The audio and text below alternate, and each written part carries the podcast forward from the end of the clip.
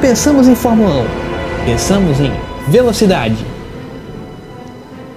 ultrapassagens, disputas e, claro, rivalidades.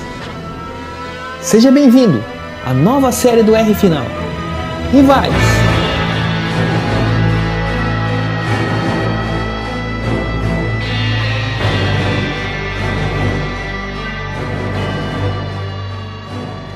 Continuando aqui a nossa série Rivais, e é claro que eu não podia deixar de falar de um grande brasileiro que conquistou três títulos mundiais na Fórmula 1.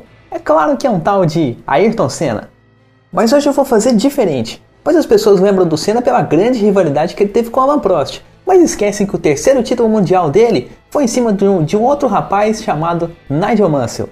E a rivalidade Senna-Mansell vai além da temporada de 91. Os dois tinham um estilo muito agressivo e muito arrojado de pilotagem, então, brigando no pelotão da frente, é claro que eles iam se esbarrar outras vezes. Grande Prêmio da Espanha de 86, Senna na Lotus, Mansell na Williams e uma chegada que ficou para a história em Jerez da Fronteira. O carro da Lotus, já desgastado no final de prova, sofreu a pressão da Williams de Mansell e o inglês cruzou a linha de chegada apenas meio carro atrás do brasileiro. Uma vitória no braço, na garra e bem no estilo da Fórmula 1 dos velhos tempos e dos dois pilotos. Um estilo do tipo, quer me passar? Não vai ser fácil assim não, vai ter que lutar para isso. E esse também foi o ritmo do Grande Prêmio da Espanha de 91. Serena McLaren segurava Mansell na entrada da reta que vinha com a Williams muito forte com os motores Renault. O interessante daquela imagem é que durante os metros que eles disputavam a ponta, eles ficaram se olhando, e isso lado a lado, 300 km por hora, disputando uma freada apertada. Isso aí fazendo um pequeno jogo psicológico com um desafio, como se estivessem dizendo: E agora, José, quem freia depois? Bom, naquela curva, quem saiu na frente foi o Mansell, ele tinha preferência da tomada da curva e assumiu a ponta e venceu aquele GP da Espanha. Mas falando de induzir o adversário ao erro, o Senna era melhor que o Mansell nisso.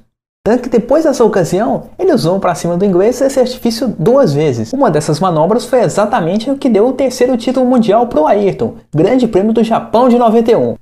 O Mansell, que largava em terceiro, precisava passar as duas McLarens, a do Senna e a do austríaco Gerhard Berger para vencer a corrida e levar a decisão para o Grande Prêmio da Austrália. Só que naquela altura, no começo da corrida, o Berger já tinha disparado na ponta e o Senna ficou segurando espertamente o leão. Até que quando o Mansell tentou um ataque mais forte, ele saiu da pista, abandonou a corrida e o Senna conquistou o tricampeonato mundial. E naquele dia a McLaren fez uma festa no pódio de Suzuka e Mansell engoliu mais um vice-campeonato. Ainda com eles tendo o melhor carro nas temporadas seguintes ali com a nova revolução tecnológica, implementando o controle de tração, a suspensão ativa, o câmbio semiautomático e até os novos motores Renault, o Senna não deixou de aprontar para cima da equipe e do carro que ele chamava de ser de outro planeta. Bom, o que aconteceu foi que em Mônaco 92, o carro de outro planeta ficou para trás. Vamos dizer que ele comeu a poeira do piloto de outro planeta. Senna tinha liderança duas voltas do fim e não desistiu dela de jeito nenhum. Pelo contrário, usou cada canto de pista para defendê-la.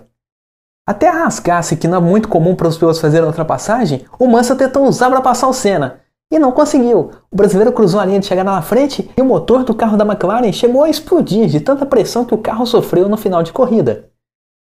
Realmente foi um grande duelo de dois grandes campeões. Senna já era consagrado tri e Mansell estava conquistando seu primeiro título lá em 92. Mas eu sei quantos de vocês pensam em Nigel Mansell e também pensam nos grandes duelos que ele teve com Nelson Piquet. Bom, isso é uma outra história que a gente vai contar no próximo R Final. Então, um grande abraço e fique ligado. Até a próxima!